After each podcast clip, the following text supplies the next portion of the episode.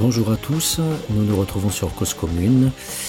Dans notre émission Les mondes rêvés de Georges, nous allons aujourd'hui aborder la question de l'aliénation.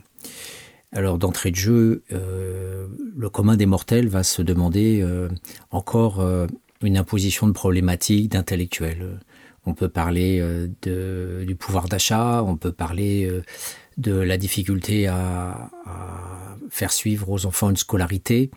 On pourrait parler du Covid et des profits extraordinaires qui sont faits à l'heure actuelle par les laboratoires. Et petite parenthèse, Macron à une époque nous nous lançait que euh, le, vaccin serait gratuit et qu'il serait distribué au monde entier. Enfin voilà. Donc euh, aujourd'hui, on retombe sur euh, la bourse et le fait que Pfizer est, très bien coté. Ce sont des milliards et des milliards de dollars que les actionnaires empochent.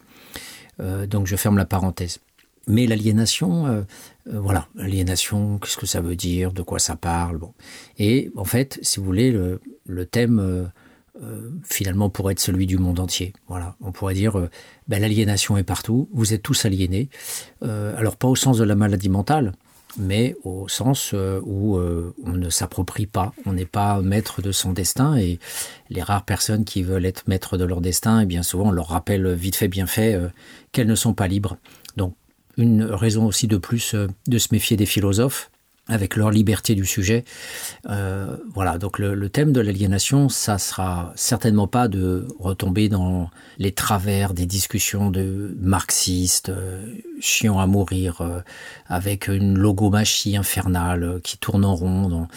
Toute une panoplie de bouquins qui nous parlent du prolétariat, de la conscience de classe. Euh, euh, on a tous bu ça euh, quand on était dans l'apprenti marxisme en, sociologie ou en apprenti militantisme il ne s'agit pas du tout euh, aujourd'hui de, de valider, de jeter ça, euh, mais euh, de sortir des, vieux débats, des, vieux thèmes et d'essayer de dépoussiérer cette notion. L'aliénation, qui est un mot barbare, en fait, peut tout simplement être un outil pour essayer de penser aujourd'hui cette question de euh, la liberté par rapport à nos déterminations, euh, la socialisation par la famille euh, qui nous est imposée, puisque quand on est bébé, on choisit pas de parler français ou inuit. Euh, voilà, on choisit pas d'être catholique ou musulman, ça nous est imposé comme gamin. Et, et, et voilà, puis après on se pense musulman ou catholique, mais en fait on est bouffé, on est mangé par une religion qui nous est imposée de l'extérieur. Euh, il en est de même pour euh, le langage, il en est de même pour les valeurs euh, que l'on épouse dans le milieu social auquel on appartient. Et après, bien sûr, il y a des marges de manœuvre. Mais L'aliénation, c'est encore plus que ça. Ce n'est pas que la domination, la socialisation. Vous voyez bien que l'aliénation comprend quelque part la socialisation et aussi donc euh, bien sûr euh, la socialisation c'est la domination. C'est la domination des plus anciens sur les plus jeunes. On te met ça dans le crâne et euh, tu seras un inuit tu seras un américain tu seras un indien tu seras un arabe. Et bien sûr tous ceux qui tentent de s'affranchir sont la plupart du temps mis au banc de leur communauté ostracisés comme disaient les grecs. C'est à dire euh, vous êtes rejeté de la communauté oui vous êtes banni vous devez partir mis au banc.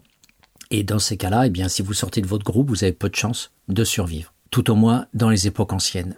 Donc l'aliénation euh, finalement se dilue un peu partout, euh, serait synonyme d'apprentissage, de, de, socialisation, de domination, encore plus. Hein, la domination, euh, c'est encore euh, le second degré. C'est-à-dire que non seulement vous êtes pris par votre culture, mais en plus dans votre culture, vous avez des gens qui sont au-dessus de vous et qui vous donnent des ordres. Donc pour aller vite, les bourgeois sur les ouvriers, les instituteurs sur les élèves, et euh, les grands technocrates sur les petits fonctionnaires et les grands militaires sur les, les soldats, etc., etc., mais aussi les entraîneurs sportifs d'une certaine façon. Et donc l'aliénation, pourtant, déborde ça. Elle déborde ça, elle, va plus loin que la socialisation et, la domination, même si effectivement la domination, euh, là aussi, on pourrait parler d'un troisième degré, puisque, euh, par exemple, si je, prends l'exemple de cet ouvrage qui a été euh, rédigé par Jean Sigler sur la vie de Sankara, un nouveau pouvoir africain, où il y a une très grande introduction de John Sigler, je rappelle qu'un député euh, suisse qui euh, est devenu un intellectuel critique euh, internationalement connu. Et euh, dans cet ouvrage figurent aussi des entretiens avec un journaliste qui, s'appelle Jean-Philippe Rapp, euh, donc entretiens qui ont été menés euh, donc avec Sankara. Et page 68 de ce bouquin, on a euh, aussi euh, un petit paragraphe qui va nous éclairer un petit peu sur le fil directeur de cette émission. Sankara est donc en, en 83 prend le pouvoir euh, au Burkina Faso, qui, euh, qui, qui, le renomme Burkina Faso, c'est un, autre, un autre nom auparavant, un nom imposé par les Occidentaux. Et dans ce petit paragraphe, euh, Sankara, qui pour moi est le seul révolutionnaire sur Terre qui n'ait jamais existé et qui a réellement entamé un processus de transformation de sa société pour ne plus dépendre de l'Occident et aussi pour changer la culture de l'intérieur, la culture des mâles dominants, la culture des, chefs tribaux euh, traditionnels. Euh, eh bien, euh, voilà, nous dit ça dans ce petit paragraphe. il faut dire que c'est nous qui faisons notre révolution. Alors tant mieux ou tant pis pour nous. Ça, c'était à propos de, de, toutes les pressions qui ont été effectuées par la France pour faire échouer cette révolution. Donc euh, à nous de l'assumer. Personne ne nous a demandé de la faire après tout. Nous aurions pu hypothéquer notre pays et le mettre en location. Quelqu'un aurait payé. C'est nous qui avons estimé que toutes ces formes d'aliénation étaient à rejeter, c'est à nous d'en payer le prix. Donc en fait, là, euh, ce petit paragraphe nous montre euh, une des dimensions de l'aliénation qui est bien sûr planétairement présente encore. C'est bien sûr l'aliénation impérialiste. L'esclavage étant la forme bien sûr paroxystique de cette aliénation, c'est-à-dire euh, quand, euh, à travers notamment le code noir, eh bien le, noir euh, n'appartient plus, n'a plus aucune liberté. Son corps devient un objet. Il est comme un meuble, il est vendu comme un meuble. Et là, on a le, le schéma typique du philosophe, c'est-à-dire le sujet devient objet, le sujet ne s'approprie plus comme sujet, il devient le sujet de quelqu'un d'autre, il devient donc son objet. Et l'esclave est, dans cette figure-là. Mais le colonisé euh, n'est pas loin. Il n'est pas loin, euh, surtout quand le pays crève de faim, qu'il y a de la famine, qu'il y a de la malnutrition, qu'il y a des maladies, qu'il y a des morts, et que euh, bien sûr l'Occident se gave sur l'exploitation des terres, sur le pillage de ces pays, sur l'imposition d'une culture, souvent d'une monoculture d'exportation, avec bien sûr une logique du marché international contrôlée par les blancs, par les bourses françaises, londoniennes, américaines, japonaises, etc. Et, là, voilà, on a encore un exemple, si vous voulez, cher auditeur, euh, de, euh, de l'aliénation. Alors, pourquoi parler d'aliénation? En fait, j'avais pas du tout l'idée de faire une, une, émission sur, euh, sur ce thème. C'est en, lisant, en fait, l'ouvrage de Christian Bromberger, Passion ordinaire, football, jardinage, généalogie, concours de dictée, paru chez Pluriel. Alors, c'est un, ouvrage collectif qui a été donc avec une très grosse introduction donc euh, de, ce, chercheur, hein, euh, Christian Beauberger, qui est, il me semble, ah, il est professeur à l'Université de Provence, où il dirige l'Institut d'ethnologie méditerranéenne comparative. Donc il a publié pas mal de bouquins sur le football, notamment. Euh, voilà. Et, et notamment un, un, bouquin avec Denis Chevalier qui s'appelle Carrière d'objets. Comme on parle d'aliénation, ça tombe bien. Et donc il se défend dans son ouvrage, il se défend en disant que euh, à côté de la production, euh, donc dont il ne parle pas, enfin ou, très peu en fait, il euh, il nous dit qu'en fait le, le, propre du XXe siècle, c'est l'inversion progressive et massive des rapports entre temps de travail et temps libre. Or, la notion même d'aliénation est une notion marxiste du XIXe siècle qui visait à dire que l'homme libre euh, ne n'est plus libre en fait quand il vend sa force de travail. Et Marx, d'entrée de jeu, euh, notamment dans les manuscrits de 1844, mais aussi dans toute son œuvre du Capital, euh, ne cesse de, de dire qu'en fait, euh, le commerçant est propriétaire de ses moyens de production, c'est un petit capitaliste d'une certaine façon, euh, mais le prolétaire, qui vient de prolès, le premier homme libre euh, dans l'Empire romain, eh bien ce, cet homme libre en fait ne l'est pas du tout, il redevient quelque part esclave, alors même qu'il devient libre, parce que le marché capitaliste euh, fait en sorte que pour pouvoir subsister, eh bien euh, il est fini le temps de l'autosubsistance euh, du, paysan et il doit vendre sa force de travail au plus offrant à un entrepreneur. Et c'est euh, ce mécanisme-là qui est au cœur du marxisme, l'aliénation, par le travail, par l'exploitation, par euh, ce qu'il appelle la plus-value, c'est-à-dire que le, le, travail qui est fourni pour transformer la matière en produit manufacturé, eh bien cette transformation crée de la valeur, mais cette valeur n'est pas redonnée à l'ouvrier, elle est appropriée par le capitaliste qui le vend avec un profit et ce profit est ensuite transformé en dividende Une fois que les outils de production euh, sont payés, l'amortissement, on appelle ça comme ça, euh, que les, prêts aux banques sont donnés, que les salaires aux ouvriers sont donnés, eh bien il reste cette, cette part de fric euh, qu'on appelle les dividendes et qui sont donnés aux actionnaires. Voilà, donc ça c'est l'aliénation du côté de, du travail. Mais Bromberger, dans son ouvrage, nous dit, moi je veux parler des loisirs. Et là, c'est une donnée intéressante, c'est que je le cite, on a calculé que la durée annuelle du labeur d'un ouvrier urbain est passé en un peu plus d'un siècle de 4000 à 1600 heures environ. En 1850, le temps de travail représentait 70% du temps de vie éveillé, 42% en 1900. On a donc une réduction drastique du temps d'exploitation et de l'aliénation par le travail, et donc du coup, euh, on se retrouve soi-disant euh, libre euh, de, de s'éclater finalement dans les loisirs. Et lui, euh, nous dit euh, bon, je vais mettre en garde le lecteur. Euh, attention, attention. ne croyez pas que je, pense comme les marxistes et que ce temps libre, en fait, n'est que la poursuite du temps de travail de l'autre côté. Alors qu'est-ce que ça veut dire? Ça veut dire que quand vous êtes dans le temps de travail, ben, vous produisez des bagnoles, vous produisez des ballons de foot, vous produisez des t-shirts. Et Bromberger nous dit, attention, euh, là, moi, je ne suis pas en train de dire que tout ce, temps libéré, hein, euh, le fait de passer de 70% du temps de vie, euh, du temps éveillé à, à 20%, euh, et que donc une grande partie du temps euh, est consacrée à, la vie à l'extérieur de l'usine, eh bien, euh, je ne vais pas du tout dire pour autant que cette consommation de loisirs, le football, les spectacles, collectionner des papillons ou des timbres, faire du vélo, acheter une moto, etc., tous ces, tous ces passions qui, contemporaines, du sport ou, d'activités diverses, euh, ne croyez pas que euh, je vais penser comme les marxistes dans le domaine de la consommation, puisque de toute façon, là, Bromberger ne parle pas du tout de la production. Alors je le cite. Faut-il pour autant ne voir dans ces engouements contemporains que les manifestations d'un grossier processus d'aliénation de clients consommateurs pris dans les raies d'Adidas, de Castorama, de Microsoft, de Larousse et de leur chantre médiatique une telle conception manipulatoire de masse amorphe et purement réceptrice d'individus qui ne seraient que des idiots culturels, happés par le grégarisme, montre rapidement ses limites. D'une part, le consommateur le plus affable aux campagnes publicitaires, la maîtresse de maison de moins de 50 ans, nous dit-on, n'est guère dupe et sait jouer de la diversité de l'offre pour affirmer son autonomie et sa sagacité. Jean-Pierre Albert nous montre dans son article sur la publicité les mille et une facettes de cet apprivoisement inventif et parfois roublard du marketing ambiant. D'autre part, bien des hobbies qui ne sont pas l'apanage des plus pauvres, tels l'ésotérisme, la recherche généalogique ou patrimoniale, la randonnée, sont peu gadgetisés et ne se coulent donc pas dans la logique de la consommation, qui réclame toujours plus de biens d'équipement. Bon, déjà là, on note une contradiction flagrante. Il était en train de nous parler euh, euh, de l'aliénation en disant non, euh, la consommation, le loisir, ce n'est pas l'aliénation des masses. Et donc, notamment, on parle des prolétaires, hein, on parle des ouvriers, des, des ce qu'ils appellent les masses, les masses amorphes. Hein.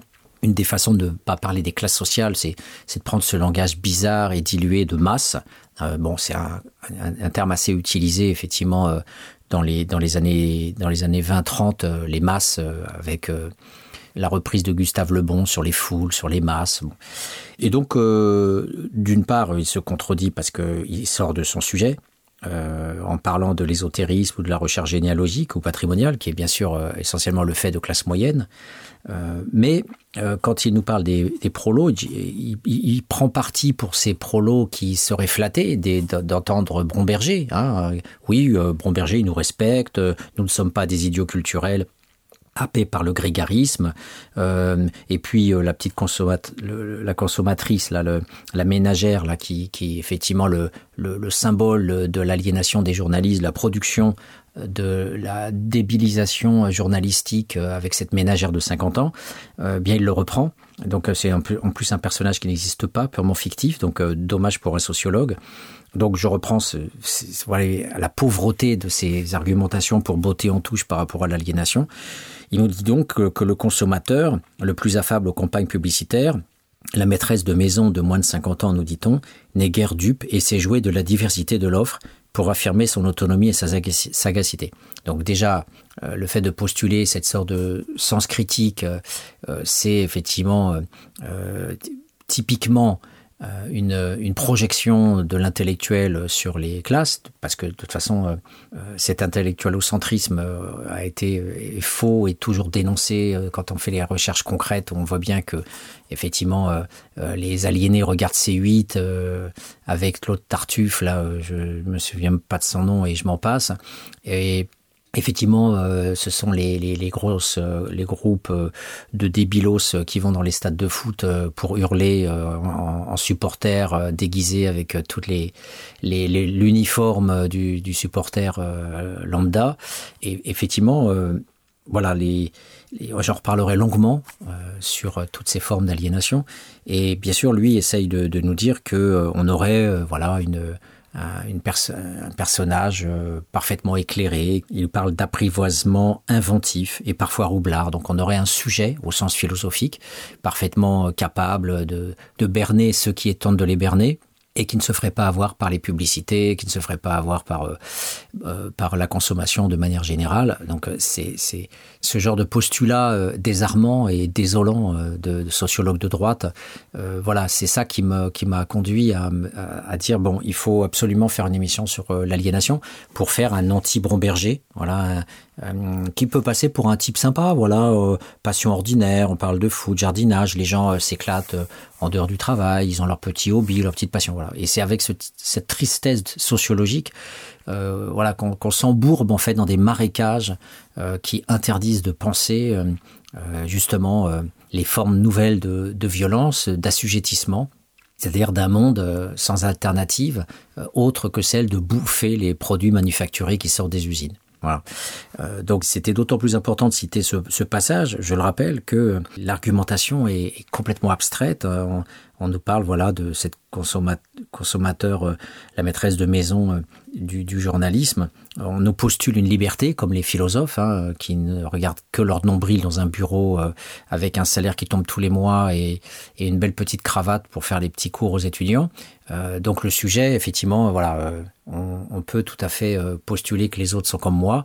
Grosse erreur les autres euh, meurent dans les transports en commun, euh, se réveillent très tôt, euh, ne voient pas leurs gosses, ont peu de chances de faire des études longues, ont souvent des maladies mortelles bien plus précoces que les dominants et partent rarement en vacances et souvent euh, sont plus souvent euh, alcooliques que les autres, etc. etc. Donc euh, euh, cette, euh, ces violences-là sont passées sous silence quand on étudie euh, euh, les petites amusettes euh, guignolesques des, des consommations. Donc bien sûr, les consommations sont à prendre au sérieux, euh, que ça soit le sport, que ce soit n'importe quelle pratique, les, les consommations de vêtements, euh, le fait de faire du shopping, n'importe quoi, tout est, tout est important, tout est sérieux. Mais ceci étant dit, il ne faut pas le prendre à la légère. Ce sont effectivement des, des formes euh, d'assujettissement euh, à l'objet, à l'objet capitaliste. Il faut les acheter, il faut les consommer et euh, on est tous pris dans, dans ce système-là et ça sera l'objet de cette émission en vous proposant euh, euh, de partir en fait euh, d'un contre-modèle weberien. Alors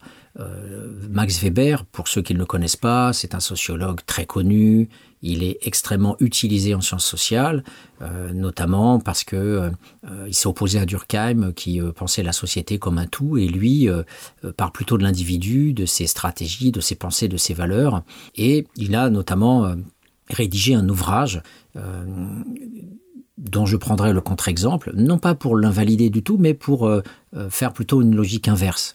Alors cet ouvrage, c'est l'éthique protestante et l'esprit du capitalisme. C'est un ouvrage remarquable euh, où euh, Max Weber propose deux portraits, un portrait abstrait et un portrait concret. Le portrait euh, abstrait, c'est ce qu'il appelle le type idéal, c'est-à-dire qu'il va construire un personnage fictif à partir de propriétés sociales, un peu comme si j'essayais par exemple de faire le type idéal du supporter marseillais. Voilà. Et donc je réunirais tout un ensemble de choses qui sont rarement entièrement euh, toutes présentes dans le supporter, mais quand on additionne tous les éléments qu'on peut trouver, eh bien on, va mettre 30, 40, 50 propriétés condensées dans un personnage fictif pour donner à voir de, manière très claire euh, ce que ce qu'est le supporter. Et après on peut dans le le concret, voir euh, ceux qui euh, déclinent telle ou telle propriété, endossent tel ou tel personnage, tel rôle, qui sont évoqués dans ce personnage global fictif. Et donc, quand Max Weber a élaboré ce type idéal du capitaliste, il, dit voilà, grosso modo, euh, le, capitalisme ça, fonctionne à peu près dans ces logiques-là, il a ces valeurs-là, etc. Et puis après, dans la seconde partie de son ouvrage, il euh, nous détaille euh, l'esprit euh, du protestant à l'époque, ses réflexions théologiques et ses assignations pratiques. Et il se rend compte que la doctrine de la prédestination conduit le protestant dans une angoisse terrible puisqu'il ne sait pas s'il est élu. Il ne sait pas s'il peut racheter ses fautes, euh, il ne sait pas s'il sera, s'il ira au paradis. Et donc, euh, le protestant est, convié à, faire à produire des preuves durant toute sa vie euh, de sa performance, de sa compétence. Et, de ce fait-là, Max Weber va se faire rencontrer l'éthique protestante et l'esprit du capitalisme. Et hum, il va montrer comment une grande partie des protestants finalement a créé le capitalisme en, étant dans une logique euh, de performance, d'inventivité, de création, de transformation du monde euh, et d'accroissement des richesses. Et de, ce fait-là, son bouquin euh, est très intéressant. C'est une, une nouvelle méthode qui est inventée en sciences sociales et qu'on utilise très fréquemment aujourd'hui, mais un petit peu à tort et à travers. Alors, pour penser l'aliénation, moi je vais procéder autrement. Je ne vais pas partir d'un personnage euh, abstrait qui va rencontrer un personnage concret, parce que quelque part le type idéal s'adosse quand même à un personnage euh, concret, euh, je vais partir d'un personnage totalement fictif qui n'existe absolument pas et qui n'existera probablement jamais. Et à partir de ce personnage fictif, peut-être qu'il n'y en a qu'un seul sur Terre d'ailleurs, je parlais de Thomas Sankara, mais voilà, on peut partir de lui, qui est l'exception qui confirme la règle. Euh, ce personnage euh, fictif, ce personnage utopique, eh bien, il est inexistant, improbable, à part peut-être effectivement Thomas Sankara. Et je plaisante pas en disant ça. Et euh, donc ce personnage non aliéné, issu des dominés, issu des pauvres, donc là ça sera pas le prolétariat, je vais pas prendre l'exemple euh, euh, forcément du, prolétaire, mais je vais prendre l'exemple du, on va dire, du, pauvre dominé révolutionnaire. Voilà, donc je vais, partir d'un personnage fictif qui serait le non, aliéné, euh, j'allais dire le non aligné, puisque bien sûr Thomas Sankara faisait partie des, pays non alignés, refusant la domination impérialiste. Et ce faisant, je vais inventer quelqu'un qui serait totalement euh, libre, totalement euh, révolutionnaire, euh, totalement capable de sortir du capitalisme, de l'impérialisme, de la domination, sous quelque forme qu'elle soit. Et, et, à partir de là, j'essaierai de voir en dégradé comme si on avait un beau personnage euh, en jeu vidéo, puis on l'attaque avec des bombes et il se désagrège au fur et à mesure qu'il est euh, attaqué et agressé par des projectiles. Eh bien, je fonctionnerai comme ça. Je vais faire un très beau personnage, magnifique, un, être euh, tout d'amour, euh, qui, euh, voilà, euh, je, vais parler par exemple de Thomas Sankara en cinq minutes pour présenter le personnage. Voilà, fait d'amour, il ne veut pas gagner d'argent, il a un salaire de misère comme celui de ses ministres, hein, alignés sur les ouvriers. Euh, donc aucune recherche de, de, corruption, de détournement d'argent. Il sert le budget euh, de toutes les façons possibles pour pouvoir dégager un maximum de d'argent en politique publique pour aider les pauvres justement, pour euh, produire des cultures vivrières, pour construire des maisons, pour refaire des routes il est dans l'abnégation, c'est-à-dire qu'il ne pense pas à lui, il ne pense pas à son intérêt, à, défendre ses, intérêts personnels, mais il ne pense qu'à autrui, l'amour de l'autre, la bienveillance à l'égard des femmes, en imposant aux hommes aussi de faire les tâches ménagères. Euh, en essayant de détruire euh, les chefferies traditionnelles euh, avec tous les potentats locaux au, gros ventre qui se rincent sur, sur le groupe qu'il domine. Donc il essaye, mais en avançant à tâtons, parce qu'il ne pouvait pas faire la révolution d'un seul coup, il le savait, il devait avancer progressivement. Et donc ce, personnage, on va dire, ça pourrait être Sankara, ça pourrait être l'ouvrier, je vous parlais souvent dans les émissions de Christian Corouge, l'ouvrier OS qui a sacrifié toute sa vie à la cause, un peu aidé par Michel Pialou, sociologue, avec qui il a écrit beaucoup d'articles, avec qui il a pu longuement parler de ses luttes. Il a mené notamment en 1981, à l'arrivée de Mitterrand au pouvoir, une, grande grève euh, à Peugeot, euh, Sochaux, Montbéliard pour obtenir des augmentations de salaire. Il a été excommunié du Parti communiste euh, et sans doute aussi de la CGT parce que c'était une grande gueule et parce qu'il voulait que des OS soient aussi représentés dans les instances syndicales. Là aussi, on voit que le pouvoir existe à l'intérieur même des, des militants et de ceux qui luttent pour la cause, puisqu'en l'occurrence, c'est les ouvriers qualifiés qui finalement euh, plutôt euh, défendaient leurs intérêts et représentaient relativement mal les, OS.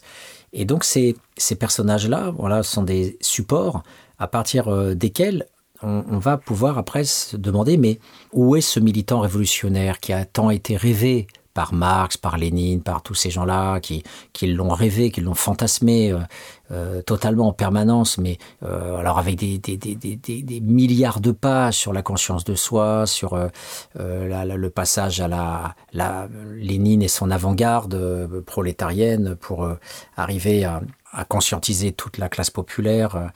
Donc, en fait, tout le mouvement euh, marxiste a, essayé de lutter contre l'aliénation et de, bon, mais en même temps a cherché euh, ce prolétaire révolutionnaire, libre, euh, pour l'amour de l'autre, et luttant pour la cause. Bon, et bien sûr, il y en avait pas beaucoup, et la plupart du temps, soit ils ont été tués, soit il y a eu aussi des dérives bureaucratiques. Là aussi, ça a été un grand thème de la sociologie sur la bureaucratisation. Au départ, vous êtes plein de bonnes idées, plein de valeurs, puis après, on vous offre un poste dans, la, dans le parti ou dans le syndicat avait bien rémunéré et on vous demande d'obéir et de fermer votre gueule et puis de, de, de, répondre présent quand on vous le demande euh, en vous agenouillant devant le petit chef qui est au-dessus de vous. Et, et donc euh, voilà, c'est ce mécanisme qui avait notamment été étudié, euh, il me semble, par un mec qui s'appelait Roberto Michels, mais bien sûr par plein d'autres sur ce mécanisme de bureaucratisation.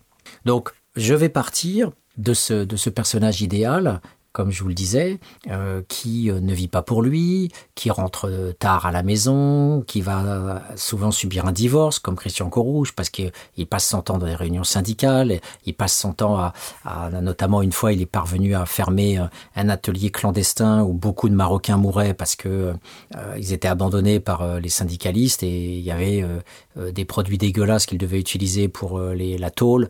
Et, et, bon, lui a menacé de faire appel aux médias en filmant cet atelier clandestin. Et en une nuit, euh, les miliciens euh, de, des Peugeot euh, sont venus démanteler l'appareil, enfin cet atelier-là, pour le faire disparaître, pour éviter le scandale. Donc, vous voyez ce, ce type de, de héros. Alors, Ziegler dit je n'aime pas les héros, mais quand on est aussi prolétaire et qu'on lutte en, sacrifiant sa vie pour les autres, on est des héros. Donc c'est peut-être là aussi une position facile de Ziegler, parce que lui aussi quelque part est un héros et il est bien content d'être connu internationalement et, d'avoir cette aura et ce prestige euh, du grand intellectuel planétaire euh, lu partout et, adoubé euh, par la plupart des, instances révolutionnaires de ce monde. Monsieur rencontre Fidel Castro, il rencontre les grands dignitaires de, des pays en lutte contre les grands pays impérialistes et je pense que Ziegler là-dessus ferait mieux de se taire.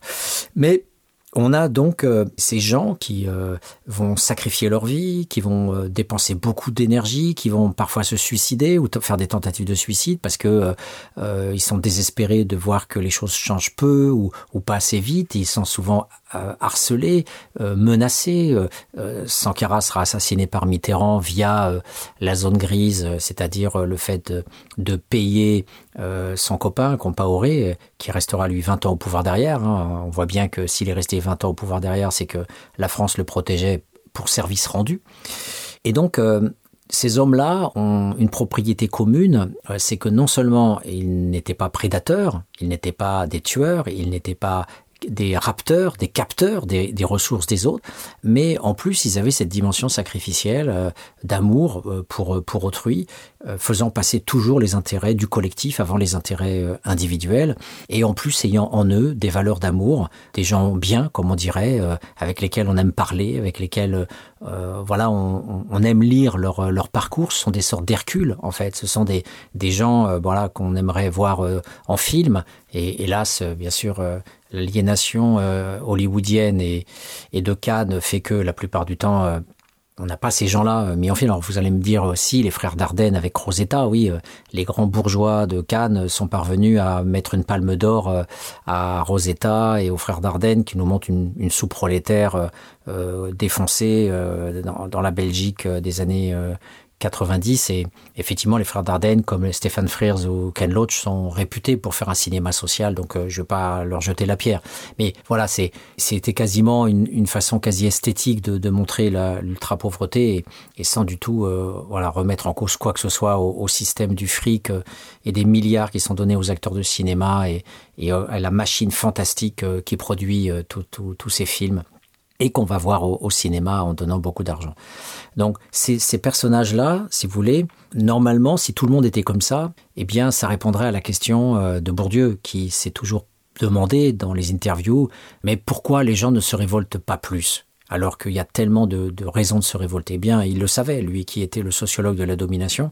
Et cet euh, exercice que je vais faire, après une petite pause euh, musicale, on, va essayer, donc, euh, comme je vous le dis, de bombarder après, pour voir à quel point il est impossible d'avoir des dizaines de milliers de personnes euh, qui seraient euh, alignées sur, ce, sur cette formule-là, parce que même si on a quelques personnages héroïques, et bien justement, euh, le personnage héroïque a pour propriété d'être héroïque, c'est-à-dire sacrificiel, et c'est tellement coûteux euh, d'être un Sankara qui sera assassiné ou un, ou un Christian Courrouge qui s'est lui-même meurtri euh, à travers une tentative de suicide, et puis beaucoup de dépression, sa femme l'a quitté, et voilà, il a, il a aussi été mis au banc du syndicat parce que trop grande gueule et menacé de toutes parts. Donc voilà, ces, personnages-là, peu de gens sont capables d'être dans cette dimension-là, mais malgré tout, ça cache euh, l'ensemble des mécanismes et des phénomènes qui font que euh, euh, dans la trame de la vie euh, quotidienne, il y a des montagnes à déplacer. Et c'est ces montagnes que j'aimerais euh, évoquer maintenant après une petite pause musicale. À tout de suite.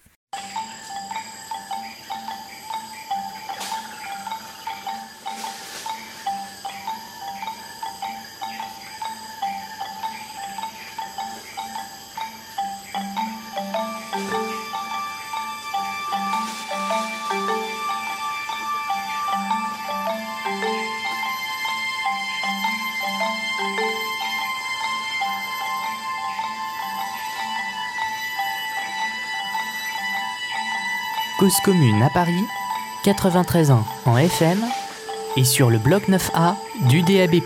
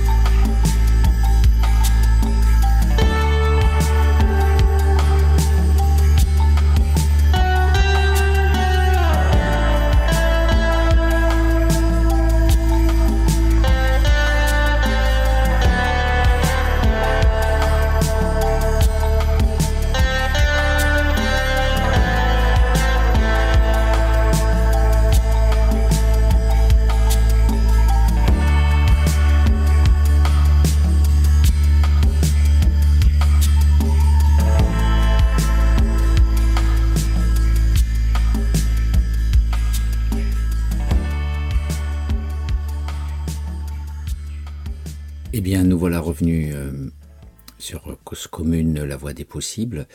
93.1, vous êtes euh, sur euh, les ondes radiophoniques d'une association alternative et c'est pour ça que je vous propose une sociologie alternative. Une sociologie critique aujourd'hui. nous avons une émission consacrée au thème de l'aliénation. Et vous écoutiez, pour se soulager un petit peu l'esprit, Still Connors, Welcome to Slow Air. Ça fait du bien, voilà, de planer un petit peu quand on sait que finalement euh, nous sommes prisonniers du monde social. Alors justement, revenons à notre exercice. Je vous parlais de Max Weber, l'éthique protestante et l'esprit du capitalisme et euh, ce concept de type idéal. Donc, je vous parlais à l'instant de cet homme parfait qui n'existe pas ou de manière tellement rarissime que de toute façon il euh, brûle ses ailes selon la mythologie euh, d'Icare, mais hélas sans renaître avec euh, un modèle d'édification collective, de révolution, de changement du monde, où tout le monde, voilà, un peu l'image des que l'on voit de des témoins de Jéhovah après la, fin du monde où Jésus revient sur terre et on a le bonheur accompli. les gens sont là en train de marcher dans une campagne parfaite avec des petits oiseaux, de la pelouse partout, les gens cultivent, ils se regardent avec euh, plaisir, euh, le temps est calme, le rythme est lent et la vie est facile. Voilà, euh, avec une distribution équitable des richesses, des ressources, des couples heureux avec des petits enfants qui qui s'amusent ensemble, tout le monde sourit, tout le monde est paisible.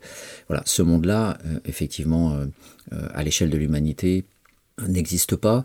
Euh, nous avons des dictateurs, nous avons beaucoup de prédateurs, nous avons la torture, des camps de concentration, du trafic des organes, des kidnappings d'enfants, des viols, etc. Et euh, là-dessus, une démocratie euh, formelle, largement corrompue, avec beaucoup de raisons d'État, notamment si on prend juste les 30 dernières années, la France, le Rwanda, la Bosnie. Alors, petit détail intéressant, c'est que même quand on est prédateur, on, on, veut paraître Christ. C'est le cas du rapport qui est sorti récemment euh, sur le rôle de la France au Rwanda, où on parle de France responsable mais pas complice. Euh, c'est un peu comme Christine Lagarde euh, avec l'affaire du Crédit Lyonnais et les 400 millions donnés à Tapi. En fait, elle est responsable mais pas condamnée. Voilà, donc il faudrait faire un article, une émission. J'invite mes chers collègues à effectuer des recherches sur ce thème-là d'une justice magnifique, abstraite, voilà, où vous êtes responsable mais pas complice. Donc voilà, évidemment, les associations euh, et les ONG qui étaient présentes là-bas n'entendent pas du tout de cette oreille euh, le, rôle de la France. Donc, euh, l'homme utopique, quand il existe, eh bien, il ne tient pas le coup, il meurt, hein, ou alors il est assassiné. Et pourtant, cet homme qui serait utopique, qui serait gentil, qui sourit, qui s'occupe des enfants, de siens, des autres, qui travaille, mais pas trop, qui écoute de la musique, qui euh, adore la nature, les animaux, qui tue personne, qui respecte tout le monde, qui euh, recherche le bien d'autrui, euh, qui voilà est pour la redistribution des richesses, qui vit chichement, qui ne dépense pas l'eau, qui ne court pas après une Porsche ou une Lexus. Alors aujourd'hui, il y a une autre marque encore de bagnole qui vient de sortir, absolument dingue. plus c'est cher et mieux c'est visiblement. voilà, qui ne recherche pas ça, qui qui aurait ce modèle de conduite euh, sans jalousie, euh, voyez, sans les sept péchés capitaux, par exemple. Voilà. Et ben cet homme-là ou cette femme-là, ça n'existe pas. Et ça existe par tout petit bout. Mais l'idée, c'est de partir de ce modèle complètement non, je dis bien l'inverse du type idéal weberien. L'enjeu n'est pas de produire un, un portrait euh, abstrait, mais qui fonctionne à partir de la réunion de tout un ensemble de traits pertinents comme fait Weber, en essayant de rechercher toutes les manières de faire et d'être euh, du capitaliste, et il verra que, grosso modo, euh, le régime mental d'un protestant va produire et fabriquer quelque chose qui ressemble à, ce capitaliste concret dont il a réuni toutes les propriétés dans ce portrait idéal typique, mais ça part quand même quelque part du réel on pourrait appeler ça une fiction réelle, alors que là, à l'inverse, je parle de quelque chose qui n'existe absolument pas. C'est-à-dire cet homme rêvé par le marxisme, rêvé par tous les révolutionnaires, euh, qui serait, euh, voilà, cet homme prêt à ne pas frapper une femme, à ne pas la violer, à, hum, voilà, à être euh, comme la femme d'ailleurs, dans une, autre, un autre modèle de vertu qui est souvent proposé par toutes les morales du monde, mais bien sûr rarement appliquée, à commencer par les comités d'éthique eux-mêmes. Donc voyant, cher lecteur, euh, l'image que j'essaye de dresser de, cet homme idéal, j'essaye maintenant d'avancer de, et de voir qu'est-ce qui euh, fait obstacle à euh, cette existence d'un être moralement parfait, vertueux, attentif aux autres, plein d'amour, pétri du sens du travail, mais pas trop, avec le goût de la fête, de la danse, du rire, de l'hospitalité, de la bienfaisance enfin tous les mots que l'on peut trouver dans le dictionnaire et qui renvoient quelque chose de positif, voilà, et qui serait euh, voilà cet homme idéal. Eh bien, euh, la première euh, la première contrariété à ce à ce modèle idéal, c'est que l'être humain est un être social qui naît euh, pétri par une culture, euh, un habillage qui va lui être imposé. Cet habillage, euh, nul autre que Bourdieu ne l'a bien pensé à travers son concept d'habitus. Donc je ne vais pas ici faire une sociologie de l'habitus, elle a déjà été faite. Il faut lire Bourdieu. Beaucoup de gens disent que c'est compliqué, c'est pas vrai. Je ne vais pas jouer au vantard, mais euh, à 18 ans, je me suis farci le sens pratique et, et j'étais pas spécialement un érudit euh, venant d'un milieu prolétaire. J'étais pas spécialement armé pour euh, voilà. Par contre, lire Hegel, je m'arrache les cheveux et je jette le bouquin dans la cheminée. Donc, on voit bien que quand on lit Bourdieu, quand on est dominé, on sent à travers son ouvrage sur le sens pratique, le, le rapport à la vie concrète l'à peu près, les logiques de l'urgence, euh, faire avec, toutes ces choses-là, eh bien, ça, ça me parlait énormément. Et, et, donc voilà, lisez le sens pratique, lisez euh, les, ces ouvrages. Grosso modo, il nous dit quoi? Il nous dit que les intellectuels sont bêtes, sont très très bêtes, et c'est vrai que vous croyez que l'université est un monde intelligent, mais en fait la première magie sociale, c'est de faire croire que vous avez des lettrés, vous avez des universitaires, vous avez des gens qui ont lu beaucoup de livres, qui ont mené beaucoup de recherches et qui sont très, très cultivés, très intelligents. En fait, beaucoup de la science sociale repose encore euh, sur euh, euh, des formes de pensée, des croyances qui sont recouvertes de sens commun, de, facilité de penser, voilà, de facilité de penser, qui, qui se reproduisent ces facilités de génération en génération d'intellectuels. Et une de ces, de ce couple de infernal de pensée, c'est l'opposition entre individu et société. Et euh, ce sont les dominants qui imposent ce schéma-là parce que c'est bien, c'est bien pratique de croire que d'un côté vous avez un individu qui, qui peut penser, qui peut être libre de ses actions. Tout le code civil et le code pénal reposent sur cette notion de responsabilité individuelle. Alors, si vous commencez à dire autre chose, ça va poser problème. Donc, vous avez un individu, voilà, qui existe en soi, et de l'autre côté, vous avez euh, les exigences de la société. Bon, bah, ce couple-là est complètement faux, idéologique. Ça n'existe absolument pas. Et il a quand même fallu attendre un mec comme Bourdieu pour que euh, on ait. Alors évidemment, pas tout seul. Euh, il y avait euh, le principe de la socialisation. il y avait Berger et Luckmann, notamment aux États-Unis, qui avaient écrit un bouquin basé sur la logique weberienne, justement, sur la logique weberienne de la socialisation de l'individu, sur la construction des valeurs. Donc ça redescend à Alfred Schutz, qui lui-même était influencé par Max Weber. Mais si on laisse de côté toute cette généalogie, la coupure qui est instaurée par la construction théorique de l'habitus, elle est très simple. Elle dit quoi?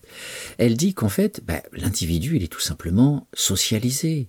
L'individu va recevoir du social dans sa tête. Donc en fait, il n'y a pas d'un côté l'individu et la société. La société, elle est dans la tête de l'individu.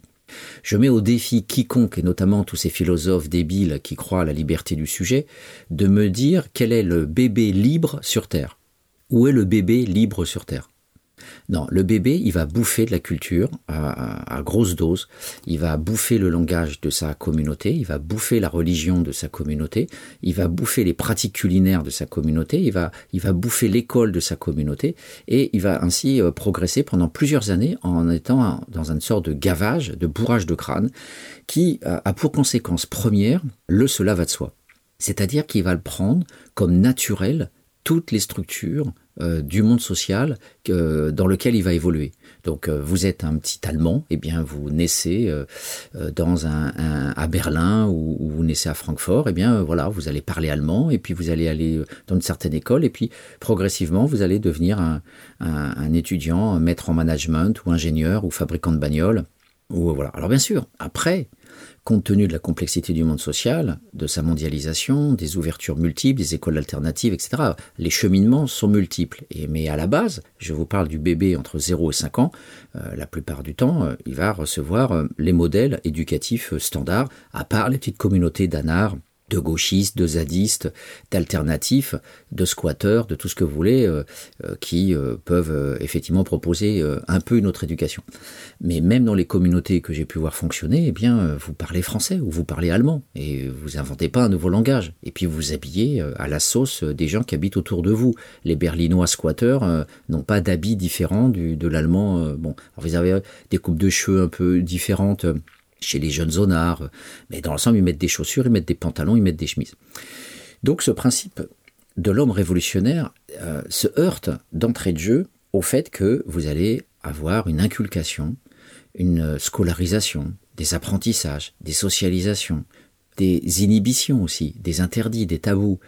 Et tous ces phénomènes-là, qui croisent la vie familiale, qui croisent la vie scolaire, la vie dans votre environnement, que ce soit une cité ou que ce soit un pavillon, avec vos amis, avec vos clubs de sport, avec vos clubs de musique, avec tous les gens qui vous entourent, eh bien, euh, ça va être des inputs, hein, des, entrées, des entrées culturelles qui vont vous déterminer et qui vont vous façonner comme étant un Français, un Inuit, un Péruvien ou un Tunisien.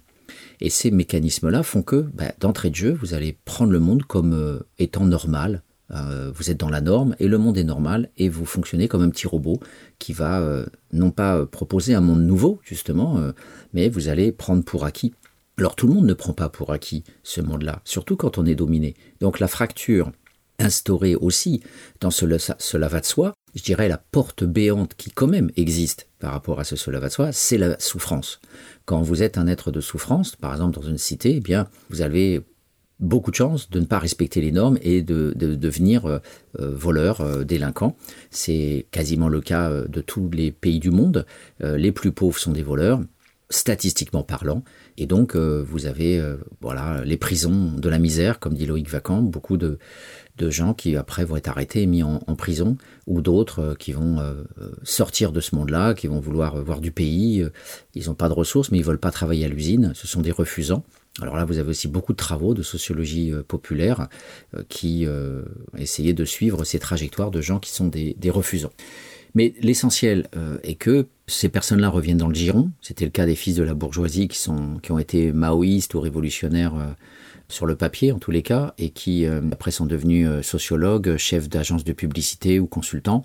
Et donc ce, cette, ce sens pratique, euh, cette illusion, nous fait croire euh, que l'on est libre, parce que euh, être un poisson dans l'eau, le poisson est le premier à croire être libre, parce qu'il nage librement dans une eau, mais il est poisson, et il nage obligatoirement dans de l'eau. S'il sort de l'eau, il meurt. Et donc l'illusion de la liberté, elle vient du fait que vous nagez dans vos normes et que vous croyez être parfaitement libre, mais vous n'avez qu'à appliquer les normes de votre monde et vous, êtes bien et personne ne viendra vous contredire. Alors, bien sûr, là encore, il y a des bémols. Le noir avait beau se soumettre à l'époque de Jim Crow à la loi de la répression blanche de la ségrégation raciale, eh bien, il pouvait encore être lynché, on pouvait le suspecter d'avoir euh, fait l'amour avec une blanche, il était alors là quasiment certain d'être lynché, et à, tout le moins d'être tué. Euh, donc, euh, encore une fois, quand on est dominé, quand on est racialisé, subissant le racisme, il y a des souffrances, et il y a des peurs et des craintes qui font que le cela va de soi ne marche pas comme un cela va de soi. Mais vous avez quand même beaucoup de cela va de soi dans la tête. Donc ça, c'est la première donnée c'est que les gens, en fait, euh, non seulement euh, ont intériorisé les normes, mais en plus croient être libres.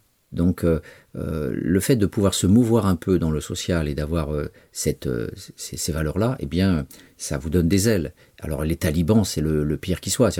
les femmes là-bas font partie, on pourrait dire, des dominés et des, et des, des maltraités, pas forcément des pauvres mais des maltraités. Il suffit de vouloir travailler. Combien de documentaires j'ai regardé euh, depuis euh, quelques semaines sur euh, les talibans. Et voilà, interdiction de travailler. Vous, vous téléphonez à un homme, vous êtes fouetté en place publique. Vous devez effectivement rester à la maison, faire des chiards et c'est tout. Donc effectivement, l'homme tribal euh, de ces fameuses chefferies que Sankara a, essayé de, de, de, de, non pas de neutraliser complètement, mais en tout cas voilà de faire avec. Euh, c'est euh, ce Moyen Âge tribal féodale et sauvage dont parle Georges Duby dans l'ouvrage L'an 1000, un très bel ouvrage qui parle de millénarisme, j'y reviendrai. voilà l'époque des ténèbres du Xe siècle en Occident. Donc ce modèle de, bonheur, hein, de, l'homme tout-puissant, le taliban qui se réunit avec son petit comité de, mâles euh, simiesques et qui, euh, sur le champ, donne la justice eh bien voilà, on a aussi ces privilèges, ces profits, ces dividendes sociaux qui sont donnés aux uns et aux autres, aux riches, aux, alors qui sont encore plus heureux que ceux qui sont dans la norme. Ils sont au-dessus euh, de la norme et bien souvent ils sont au-dessus des lois. Voilà, ils, ils nagent dans le bonheur.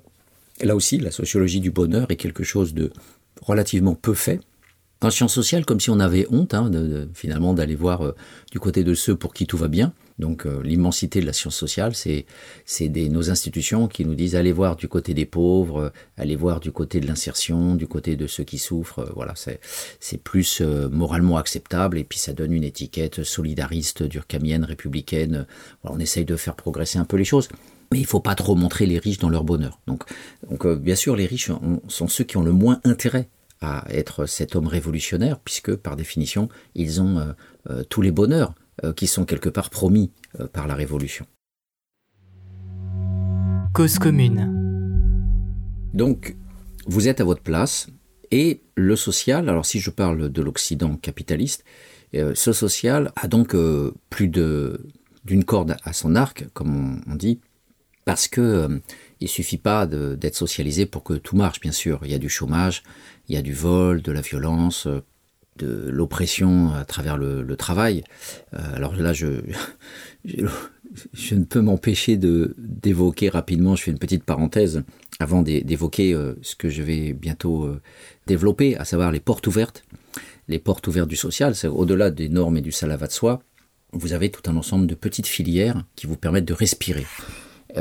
cette respiration, elle est, elle est, elle n'était pas forcément conçu stratégiquement par les dominants. Euh, c'est une respiration donc, de tâtonnement qui s'est inventée au fil des décennies, au fil des deux siècles de ce capitalisme euh, qui progressivement a créé la société de consommation dont je vous parlais à travers Christian Bromberger et les passions ordinaires.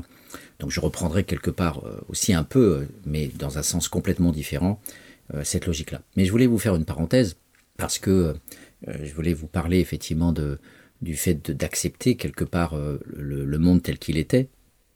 Et ce monde euh, oppressant, je parlais du travail, euh, qui quelque part aussi est, presque pris comme cela va de soi, même si les ouvriers souffrent beaucoup, il y a du syndicalisme, il y a eu du syndicalisme révolutionnaire. Juste devant moi, j'ai l'ouvrage de Victor Serge, Mémoire d'un révolutionnaire, vous voyez, mais tout ça fait partie de l'ancien monde imaginaire des, des pseudo-révolutionnaires qui essentiellement étaient dans l'usage des armes à feu parce qu'il n'y avait pas d'autre solution et que les, armes à feu, euh, quand vous n'êtes pas le plus fort, eh bien ça conduit à la répression, à la contre-révolution. On l'a vu avec, la Commune en 1871 et, du coup euh, Thiers euh, s'en sont saisis finalement pour peupler les colonies à travers une déportation et des bagnes en Nouvelle-Calédonie, en Afrique, à Cayenne, etc.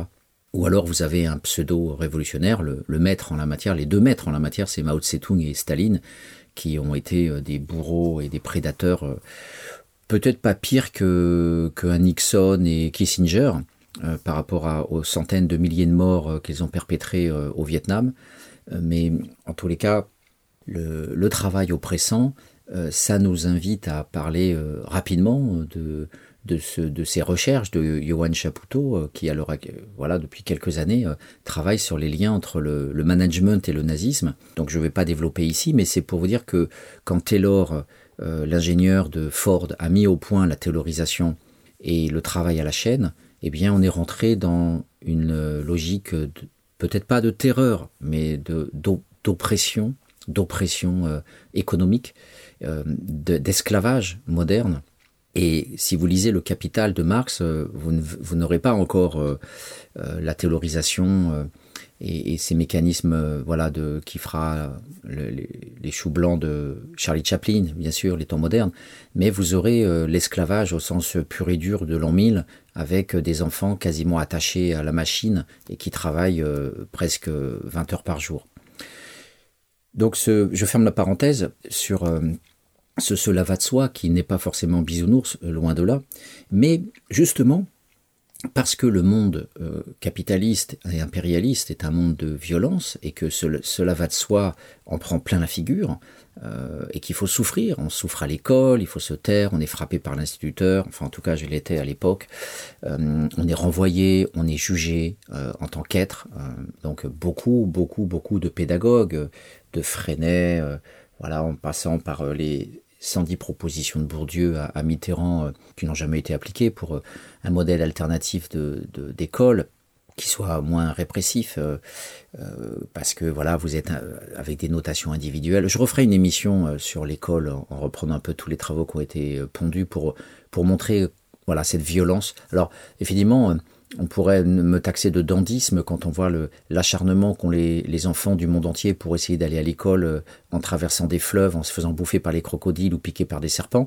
Mais tout ça participe aussi de l'idéologie de tais-toi et va à l'école et commence pas à, protester, alors que l'école produit peut-être pas des morts piqués par des serpents, mais des gens piqués par le monde social et qui se retrouvent euh, haineux euh, notamment ces 300 000, 400 000 ou 500 000 jeunes qui chaque année sortent du système scolaire sans diplôme, plein de frustration, aigris par rapport à, tous les jugements qu'ils ont subis, de mauvais élèves, d'incapables, tandis que euh, le génétisme presque nazi des enseignants euh, les conduit à célébrer l'intelligence pure de tel élève. Cet élève est doué. Voilà, donc l'instincto, la vision instinctive, naturaliste des enseignants sur l'intelligence en soi des élèves. Il est doué, il est intelligent, il est brillant. Bah, finalement, on nous renvoie à une sorte de génétique du succès scolaire hein, qu'il ne doit qu'à l'individu. Et cette ignorance des propriétés sociales de la performance scolaire est absolument hallucinant à l'heure euh, du monde actuel moderne où l'université regorge d'études sur l'école, sur la scolarisation, sur les inégalités scolaires. Il y a même au ministère de l'Éducation nationale une institution qui s'appelle l'adresse qui mène des enquêtes justement sur euh, les inégalités scolaires et, et, beaucoup, beaucoup d'élèves de Bourdieu euh, ont travaillé pour le ministère de l'Éducation en montrant euh, tous ces mécanismes-là qui font que les classes populaires sont toujours euh, perdantes. Et voilà, je vous, cite euh, uniquement un, auteur que j'aime beaucoup qui s'appelle Sylvain Broccolici, voilà, parmi les élèves, les épigones de, Bourdieu. Et donc voilà, cette, euh, cette, école monstrueuse. Donc Foucault nous a retracé à, à grands traits la généalogie à travers surveiller et punir, avec cette bureaucratisation infernale, ce placement des corps dans les classes, euh, euh, sur les chaises, ces, ces, cadences infernales de, travail scolaire. Donc toutes ces violences là, économiques, scolaires, etc. Eh bien, la société laisse des petites portes pour respirer. Et là aussi, notre révolutionnaire euh, va être, euh, euh, comme je vous le disais, je prends l'image du personnage parfait et on lui balance des pierres pour le désagréger. Ben voilà, la deuxième grosse désagrégation, c'est en fait les petites portes ouvertes. Alors les petites portes ouvertes, elles sont énormes, elles sont complexes. Il y a tout cet espace dont je vous ai parlé à travers l'introduction de Bromberger, c'est-à-dire l'espace du non-travail.